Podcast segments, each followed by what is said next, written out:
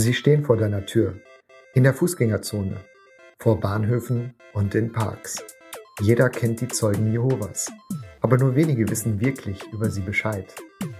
Ich wuchs als Zeuge Jehovas auf und verbrachte meine gesamte Kindheit und Jugend in der Gemeinschaft, bis ich sie mit 20 verließ. Mein Name ist Mischa Virolet und ich bin der Autor des Buches Goodbye Jehova, wie ich die bekannteste Sekte der Welt verließ. In diesem Podcast setze ich das Buch fort mit noch mehr Geschichten und Anekdoten von einem, der dabei war. Ein kurioser, lustiger, trauriger, aufklärender Blick hinter die Kulissen einer sonderbaren Parallelwelt. Folge 1. Aber sind sie überhaupt eine Sekte? Man würde ja meinen, dass es nichts mehr über die Zeugen Jehovas zu erzählen gibt. Jeder weiß von ihnen, jeder kennt sie, jeder kennt einen oder kennt jemanden, der einen persönlich kennt oder war mit einem in der Schule. Und so manche haben schon im New York Urlaub ein Foto gemacht vor dem leuchtend roten Watchtower-Schriftzug auf ihrer ehemaligen Weltzentrale. Jeder hatte sie schon mal an der Tür. Jeder hat schon mal welche abgewimmelt oder aus Höflichkeit und Mitleid eine Zeitschrift angenommen, nur um sie eine Woche später wieder auf der Fußmatte stehen zu haben. Fast jeder hat eine Geschichte. Von einer Klassenkameradin, die nicht mit auf Klassenfahrt durfte, oder der eine Kollege, der weder Weihnachten noch Geburtstage feiert. Und manchmal ist es eine Geschichte über eine Zeugen Jehovas Familie, deren Verweigerung einer Bluttransfusion tödlich endete. Ja, das sind Klischees, aber sie stimmen eben auch, wie so vieles, was man über die Zeugen weiß. Sie feiern keine Geburtstage, auch kein Weihnachten. Sie nehmen keine Bluttransfusion an und ja, sie nehmen ihren Predigtdienst sehr ernst. Ihr von Haus zu Haus gehen, wie sie es zu meiner Zeit nannten, ist gar so bekannt, dass es gern mal in Büchern und in Filmen aufgegriffen wird und sogar vor vielen Jahren Teil des Comedy-Programms von Michael Mittermeier war. Nicht wenige Zeugen Jehovas sind wegen dieses Witzes in seinem Programm Fans von Mittermeier geworden. Das muss man ihnen nämlich durchaus lassen. Zeugen Jehovas nehmen Witze über sie mit Humor. Und wenn sie nicht drüber lachen können, so halten sie Witze, selbst Beleidigungen für eine Art Auszeichnung. Nicht nur, weil Roasts im Trend sind und Menschen Gegenwind gerne mal als Bestätigung verstehen, sie halten es für eine Erfüllung des Bibelverses in Johannes 15, Vers 20. Denkt an das, was ich euch gesagt habe. Ein Sklave ist nicht größer als ein Herr.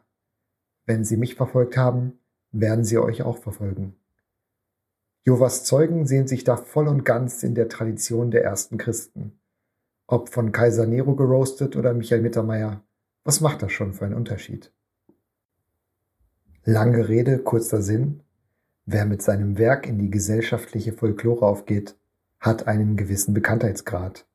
Und ohne jeden Zweifel sind Zeugen Jehovas neben Scientology die bekannteste Sekte der Welt. Aber sind sie das überhaupt, eine Sekte? Das sollten wir klären, bevor wir uns anderen Dingen zuwenden. Die Frage ist auch deshalb legitim, weil viele Menschen Zeugen Jehovas persönlich aus dem Alltag kennen, als Nachbarn oder als Arbeitskolleginnen und dabei die Erfahrung machen, dass das im Alltag sehr freundliche, angenehme Menschen sind. Häufig ist dann zu hören, also das fühlt sich ja gar nicht wie eine Sekte an. Aber weder hier im Podcast noch bei der Frage, ob sie eine Sekte sind, geht es darum, ob einzelne Zeugen nette, gute Menschen sind. Womit ich mich beschäftigen möchte, ist die Ideologie der Zeugen Jehovas und ihre praktische Auswirkung auf das Leben Einzelner sowie die gesellschaftlichen Implikationen. Die Eigenwahrnehmung ist natürlich, dass sie keine Sekte sind. Als Mitglied war ich überzeugt davon, nicht in einer Sekte zu sein. Sekten waren die anderen, Scientology, Branch Davidians, die Mormonen, die Neuapostolische Kirche, aber wir auf keinen Fall. Für solche Unterstellungen hatten wir nur ein müdes Lächeln über. Wir waren überzeugt, völlig frei zu sein. Die Gefangenschaft fällt ja erst so richtig auf, wenn man sich aus der Gruppe entfernt und dem Zaun nähert. Bei der Frage, ob die Zeugen Jehovas eine Sekte sind, gilt es zu unterscheiden zwischen dem offiziellen Status auf der einen und meiner persönlichen Meinung sowie der Einschätzung von Experten auf der anderen. Was macht eine Sekte aus? Ich sprach in Vorbereitung auf diese Folge mit Lloyd Evans. Lloyd ist wie ich ehemaliges Mitglied der Glaubensgemeinschaft, Herausgeber der Website jwsurvey.org und einer der führenden Zeugen Jehovas Experten. I am an agnostic atheist and my personal view Im Gespräch erzählt er mir, dass er als agnostischer Atheist wenig mit dem Begriff Sekte anfangen kann, da er alle religiösen Gruppen, die Dogmen vertreten und Leid verursachen, als Sekten einordnen würde. personally all religions to be cults, but I think it's a scale. I think that you can have soft cults. Er differenziert dabei zwischen Sektenleid und extremen Sekten. Gruppen, die man ohne Konsequenzen verlassen kann, könnte man so als Leitversion einer Sekte einordnen, während er Gruppen mit extremen Ansichten und bei denen ein Ausstieg mit lebensverändernden Einschnitten verbunden ist, als extreme Sekten betrachtet. Blood transfusions, the fearmongering surrounding Armageddon, the shunning policies, you can then use the phrase uh, an extreme cult. Dieser Faktor war einer der entscheidenden Fragen im richtungsweisenden Prozess 2004 in Berlin, in dem es um die Anerkennung als Körperschaft des öffentlichen Rechts ging. Fast Forward und Jovas Zeugen sind seit 2017 in allen deutschen Bundesländern eine sogenannte KDÖR, besser bekannt als öffentlich-rechtliche Religionsgemeinschaft, noch besser bekannt als nun Kirche. So wie die evangelischen Landeskirchen oder katholischen Bistümer, die Neuapostolische Kirche oder die Allkatholische Kirche eben auch eine Körperschaft des öffentlichen Rechts sind.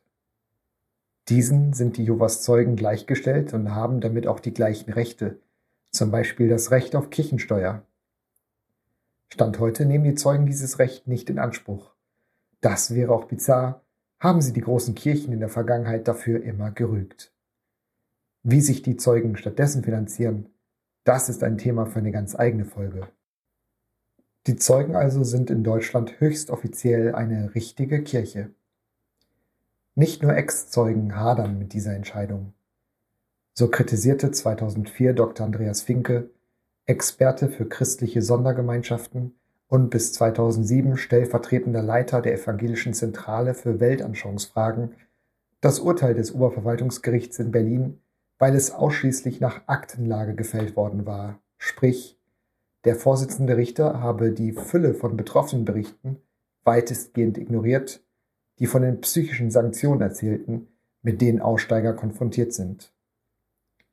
Seine rhetorische Frage Muss es nicht stutzig machen, wenn eine Gemeinschaft mit etwa 160.000 Mitgliedern eine solche Fülle von berichtenswerten Einzelschicksalen produziert? Thomas Gando vom Landeskirchlichen Pfarramt für Sekten- und Weltanschauungsfragen der Evangelischen Kirche in Berlin-Brandenburg, Schlesische Oberlausitz, schrieb in seiner Pressemitteilung, dem Gericht lag zwar eine Fülle von Berichten von Austrittswilligen und Ausgetretenen über Repressalien und Probleme vor. Das Gericht stellte diese, meiner Meinung nach durchaus glaubwürdigen Berichte aber in Frage mit dem Hinweis auf die jeweils zu überprüfende, besondere psychische Verfassung der Berichtenden und hielt es nicht für nötig, auch nur einen der Betroffenen anzuhören. Die Repressalien, von denen hier gesprochen wird, ist der sogenannte Gemeinschaftsentzug, eine extreme Form der Exkommunikation. Ein Gemeinschaftsentzug wird dann ausgesprochen, wenn ein entsprechender Sündenfall samt fehlender Reue vorliegt. Dann wird das getaufte Mitglied durch ein Komitee aus der Gemeinschaft der Zeugen Jehovas ausgeschlossen. In ihrer Literatur nennen sie den Gemeinschaftsentzug wortwörtlich einen Ausdruck von Liebe und beschreiben ihn so. Alle in der Versammlung können grundsatztreue Liebe zum Ausdruck bringen, indem sie sich weder mit dem Ausgeschlossenen unterhalten, noch mit ihm Umgang haben. Familienmitglieder können ihre Liebe zur Versammlung und zum Missetäter zeigen, wenn sie den Gemeinschaftsentzug respektieren. Was genau heißt es für Familien, den Gemeinschaftsentzug eines Familienmitglieds, eines Freundes, eines Glaubensgeschwisters zu respektieren? Ich zitiere die Literatur der Zeugen Jehovas. Gottes Wort sagt, wir sollten nicht mal mit einem Ausgeschlossenen essen. Daher sollten wir auch keinen gesellschaftlichen Umgang mit einem Ausgeschlossenen haben. Das schließt aus, mit ihm zu picknicken, zu feiern, Sport zu treiben, einzukaufen, ins Theater zu gehen, sich mit ihm zum Essen in der Wohnung oder in einem Restaurant zu treffen. Loyale Christen sollten sich bemühen, keinen unnötigen Kontakt zu solchen Verwandten zu haben und sogar Geschäftsbeziehungen auf ein Mindestmaß beschränken. In anderen Worten, Mitgliedern der Zeugen Jehovas wird wärmstens empfohlen, so gut es geht, jeglichen Kontakt mit einem Ausgeschlossenen zu vermeiden, egal ob engste Familienangehörige oder entfernte Bekannte betroffen sind. Und wenn ich hier euphemistisch von Empfehlungen spreche, so hört sich das ja gern mal für Außenstehende an, wenn in der Literatur statt eines Imperativs oberflächlich schwammige Formulierungen wie loyale Christen sollten sich bemühen, keinen unnötigen Kontakt zu solchen Verwandten zu haben. Wenn ich also von Empfehlungen spreche, dann meine ich verpflichtende Vorgaben, quasi Gesetze, deren Missachtung Konsequenzen haben. Die reine Mühe reicht nicht, die konkrete Umsetzung wird erwartet. Denn wer mit Ausgeschlossenen Kontakt hat, läuft Gefahr, selbst ausgeschlossen zu werden. Das denke ich mir nicht aus. Im Handbuch für Älteste wird unter den Gründen für ein Rechtskomitee, das über den Gemeinschaftsentzug entscheidet, geschrieben, wenn es Mitglieder gibt, die dafür bekannt seien, unnötigen Umgang mit Verwandten zu haben, die ausgeschlossen sind, sollten Älteste mit ihnen reden. Ein Gemeinschaftsentzug droht, wenn die Person beharrlich Gemeinschaft mit dem ausgeschlossenen Verwandten sucht. Doch damit nicht genug. Ein Rechtskomitee, wie das interne Tribunal heißt, wird auch dann schon tätig, wenn jemand immer wieder offen den Gemeinschaftsentzug kritisiert. Jetzt stelle dir mal vor, du bist überzeugter Jovas Zeuge. Dummerweise wird dein erwachsenes Kind ausgeschlossen. Du liebst es über alles, aber gleichzeitig hast du der Organisation der Jehovas Zeugen die Treue geschworen. Du weißt um die Konsequenzen Bescheid. Du weißt nicht nur, dass ein Gemeinschaftsentzug soziale Isolation bedeutet, sondern auch, dass Kontakt zum Kind gleichbedeutend sein könnte mit dem Zerreißen deines Tickets ins Paradies. Du musst dich entscheiden. Opferst du dein Verhältnis zu deinem Kind oder opferst du dich selbst? Oder stell dir vor, du bist Zeuge Jehovas hast aber den einen oder anderen Zweifel an der Lehre oder an der Organisation selbst, hast eine eigene Meinung zur Interpretation der Bibel. Du weißt, dass die sogenannte Abtrünnigkeit und das Widersprechen der offiziellen Exegese mit einem Gemeinschaftsentzug bestraft werden kann, der zur Folge hätte, dass sich deine Familie und deine Freunde von dir abwenden und du manche von ihnen nie wiedersehen wirst. Was wirst du tun? Was ist dir die Freiheit wert? Ist das eine Entscheidungsfindung, die ohne massiven psychischen Druck, ohne emotionale Erpressung stattfindet? Aus eigener Erfahrung kann ich sagen, dass die Drohgebärde des Gemeinschaftsentzugs wirkt. Sie schwebt quasi wie eine dunkle Wolke über einem, wenn man zu jenen gehört, deren Lebensstil nicht hundertprozentig an der reinen Lehre ausgerichtet ist oder man gar Zweifel an der Lehre hat. Der Gemeinschaftsentzug wirkt als Abschreckung, das weiß ich von mir und anderen, und er wird auch in den meisten Fällen konsequent durchgezogen. Ich bin aber nicht nur unschuldiges Opfer. Ich habe da ja auch mitgemacht. Bereits im Kindesalter habe ich erlebt, wie Mitglieder ausgeschlossen wurden, und mir wurde als Kind schon eingebläut, jeglichen Kontakt zu meiden. Das habe ich getan. Ich war in der Hinsicht braver Sektensoldat und habe an einer Praxis mitgewirkt, die ich aus heutiger Sicht Psychoterror nennen würde. Die Praxis förderte auch allerlei Synapsenverrenkungen zutage. Schließlich reizten gerade wir jungen Zeugen Juvas die Grauzonen des Glaubens aus, und es war nur eine Frage der Zeit, bis irgendwer von uns eine der vielen roten Linien übertreten würde. Wie umgehen damit, wenn einer von uns plötzlich ausgeschlossen war? Was bedeutet es genau, kein Umgang? Wirklich null oder war ein bisschen Smalltalk okay? Klar, gemeinsam Fußball, Kino, Kneipe war da nicht mehr drin, aber wenn man sich zufällig traf, kurzes Gespräch vielleicht auch nicht. Und wenn man das bisschen Bolzen dazu nutzte, die Person zu ermuntern, zurückzukehren, hm, okay. Aber wenn die Person nun in Not war, durfte man dann ihr Leben retten, aber schweigend, oder? Blickkontakt erlaubt? Wie lange darf man ihn halten?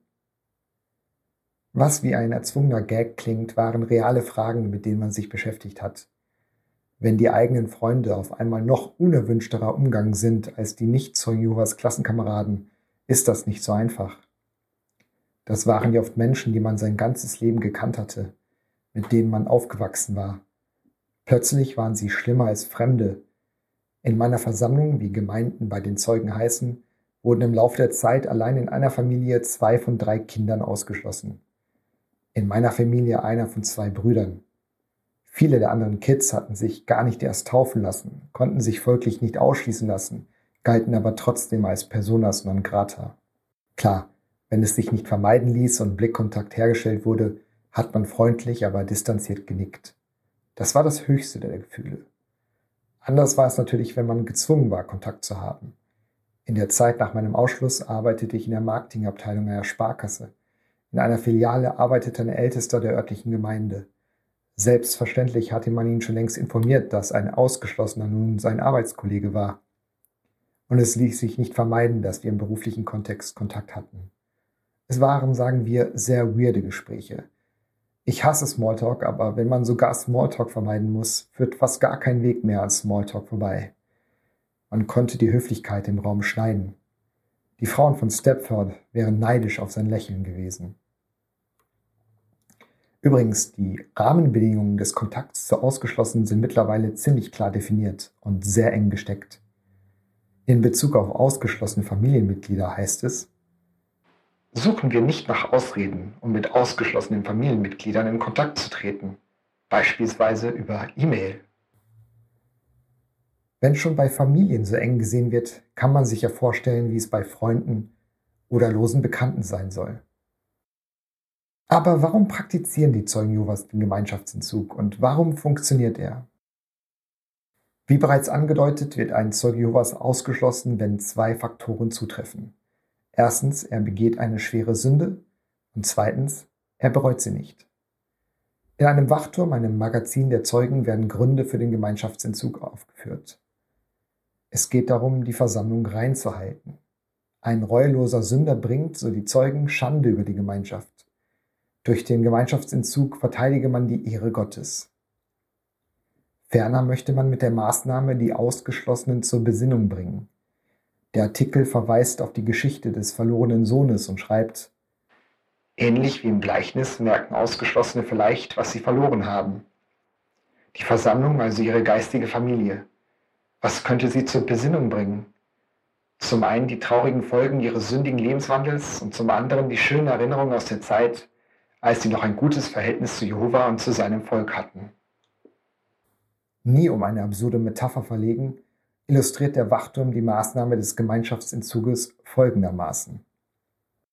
Stellen wir uns einen Wanderer vor, der an einem kalten Wintertag völlig erschöpft zusammenbricht.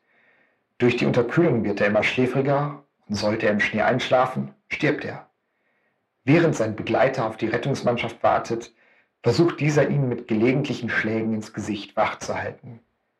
Die Schläge mögen zwar wehtun, aber sie können sein Leben retten. Die tragische Ironie ist ja, dass ein Gemeinschaftsentzug tatsächlich wie ein Schlag ins Gesicht ist für die Betroffenen. Man versucht, sie durch soziale Isolation emotional zu erpressen, um sie zur Rückkehr zu bewegen. Aber funktioniert das?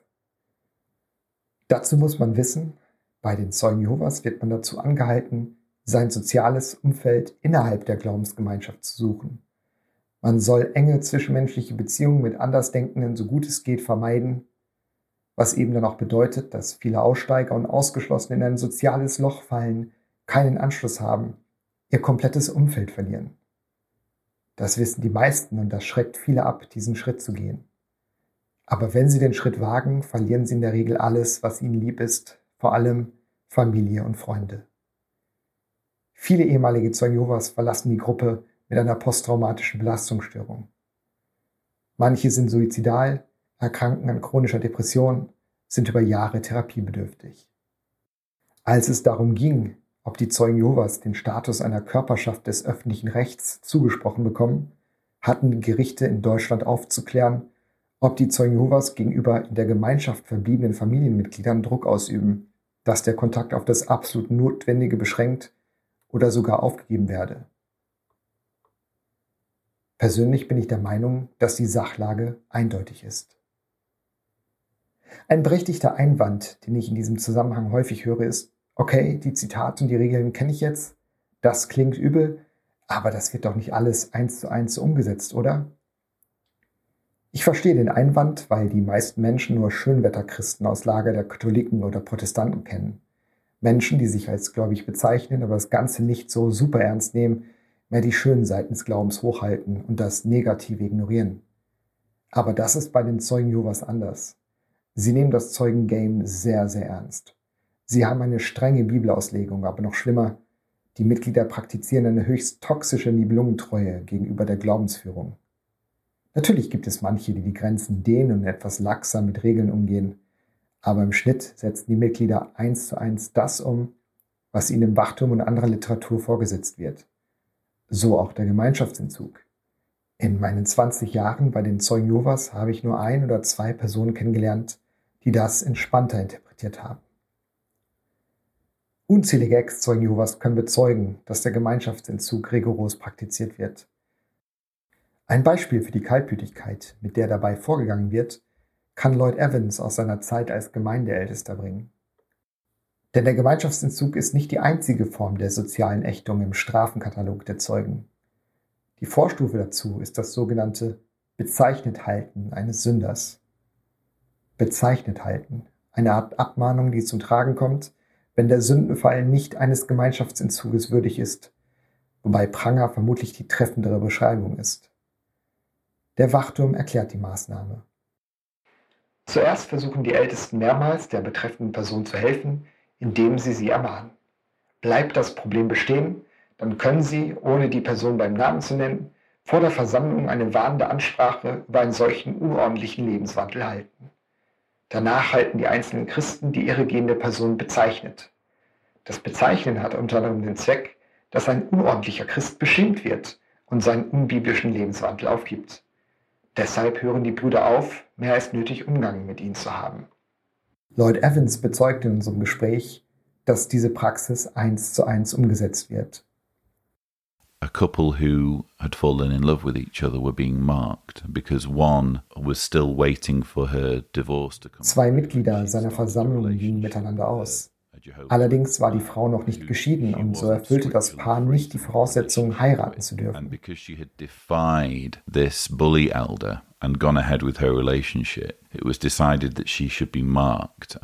Das Paar wurde zur Strafe von den Ältesten bezeichnet gehalten.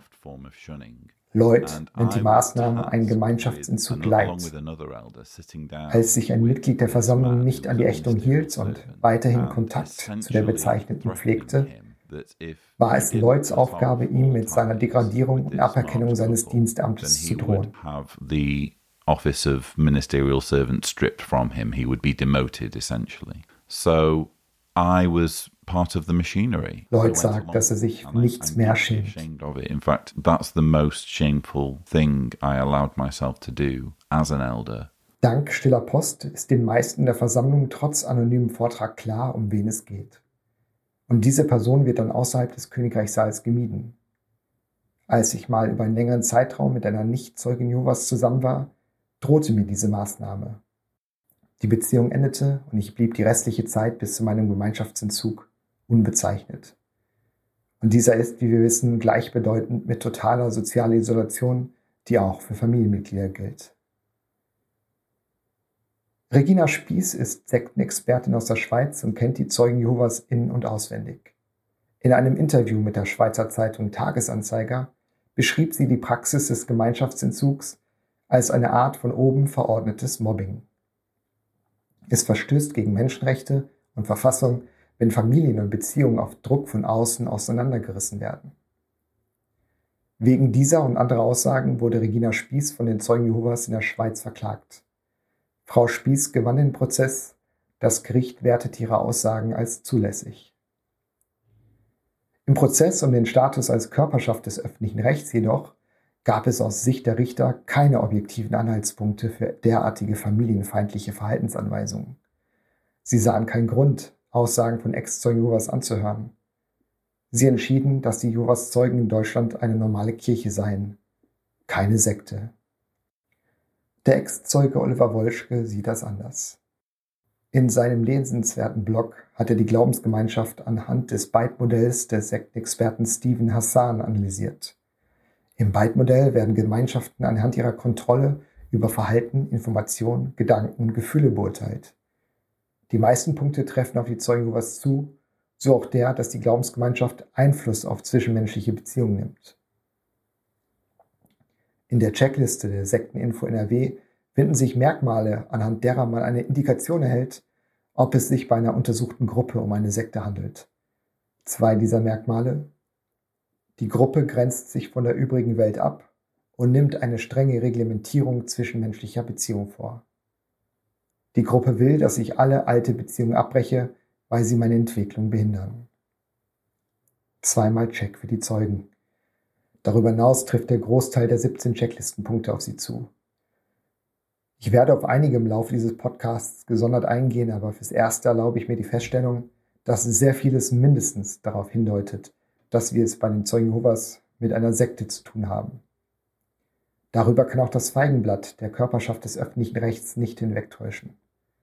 Meine persönliche Meinung ist eindeutig, ja, sie sind eine Sekte. Zweifel an der Rechtmäßigkeit des Kirchenstaates hat auch der Abgeordnete Dr. Ulrich Groll im baden-württembergischen Landtag. Per Dezember 2019 hat er einen Antrag gestellt mit der Bitte um Stellungnahme hinsichtlich aktueller Erkenntnisse im Hinblick auf den Status der Zeugen Jehovas als Körperschaft des öffentlichen Rechts, vor allem in Bezug auf den Umgang mit ehemaligen bzw. ausgetretenen Mitgliedern, insbesondere die soziale Isolation und Ausgrenzung auch enger Familienangehöriger. Auch wenn eine Rücknahme des Status unwahrscheinlich ist, so stellt allein schon der Umstand, dass immer mehr Menschen hinter die gutbürgerliche Fassade blicken und Gehör in der Politik finden, einen Fortschritt dar. Was macht die Zeugen Jehovas aus? Warum fallen so viele Menschen darauf ein? Warum habe ich so lange gebraucht, mich zu befreien? Mich persönlich interessiert meist mehr die Frage, warum Menschen glauben, als die Frage, was sie glauben. Wir werden beides betrachten. Wie eingangs festgestellt, kennt so gut wie jeder die Zeugen, aber es gibt eben auch eine Menge Halbwissen oder gar Irrtümer, die im Umlauf sind. Ich hoffe, mit diesem Podcast zur Aufklärung beitragen zu können. Natürlich, ich bin voreingenommen, gar keine Frage. Als jemand, dessen Familie am Gemeinschaftsentzug zerbrochen ist, als jemand, der die Hälfte seines bisherigen Lebens der Glaubensgemeinschaft unfreiwillig opfern musste, habe ich gelinde gesagt Vorurteile. Ich bin nicht objektiv. Aber das sind die Zeugen Jehovas auf deiner Fußmatte auch nicht. Dieser Podcast ist eine Möglichkeit, mal die andere Seite, meine Seite, die eines Aussteigers zu hören. Denn ob Sektor nicht klar ist, harmlose Sonderlinge sind die Jehovas Zeugen in keinem Fall. So stufte jüngst erst ein schwedisches Gericht Filme der Organisationen, die an Kinder gerichtet sind, als jugendgefährdend ein. Unter anderem wurde den Filmen vorgeworfen, Homosexuelle diskriminiert und Kinder mit Weltuntergangsbotschaften eingeschüchtert zu haben. Dieses Jahr wird mein Nicht-Zeugen Jehovas Ich 18. Zum 18. Mal jährt sich im Dezember 2020 mein persönlicher Gemeinschaftsentzug und was kann man sich zur Volljährigkeit Schöneres schenken als einen Podcast? Über den Tag, an dem ich die bekannteste Sekte der Welt verließ, berichte ich ausführlich in meinem Buch Goodbye Jehova, erschienen bei Rowold. Hier im Podcast möchte ich über das Buch hinaus weitere Anekdoten und Geschichten erzählen aus meiner Zeit bei den Zeugen und über die Zeit danach, samt spannender Einblicke hinter die Kulissen. Auch wenn ich vieles aus der Zeit überwunden habe, so ganz wird mich das Thema wohl nie verlassen. Der weltbekannte rote, viereinhalb Meter große Watchtower-Schriftzug auf der ehemaligen und mittlerweile verkauften Zentrale der Zeugen in Brooklyn ist verschwunden. Die neuen Besitzer haben neue Buchstaben derselben Schrift aufgestellt. Statt Watchtower leuchtet jetzt in strahlendem Rot Welcome über New York. Es fühlt sich wie Hoffnung an. In der nächsten Folge von Goodbye Jehova, der Podcast über die bekannteste Sekte der Welt. Auch ich musste im Rahmen des Predigtdienstes von Tür zu Tür gehen und in der Fußgängerzone Wachtürme und Erwachetsweil bieten. Warum machen die Zeugen das? Und machen wirklich alle Zeugen mit? Macht ihnen das Spaß? Warum betrachten manche den Syrienkrieg als Segen? Und wie gefährlich ist der Predigtdienst? Für Sie und für dich. Mehr über diesen Podcast und alle Links zur aktuellen Folge findest du auf www.zeugenjehovaspodcast.xyz.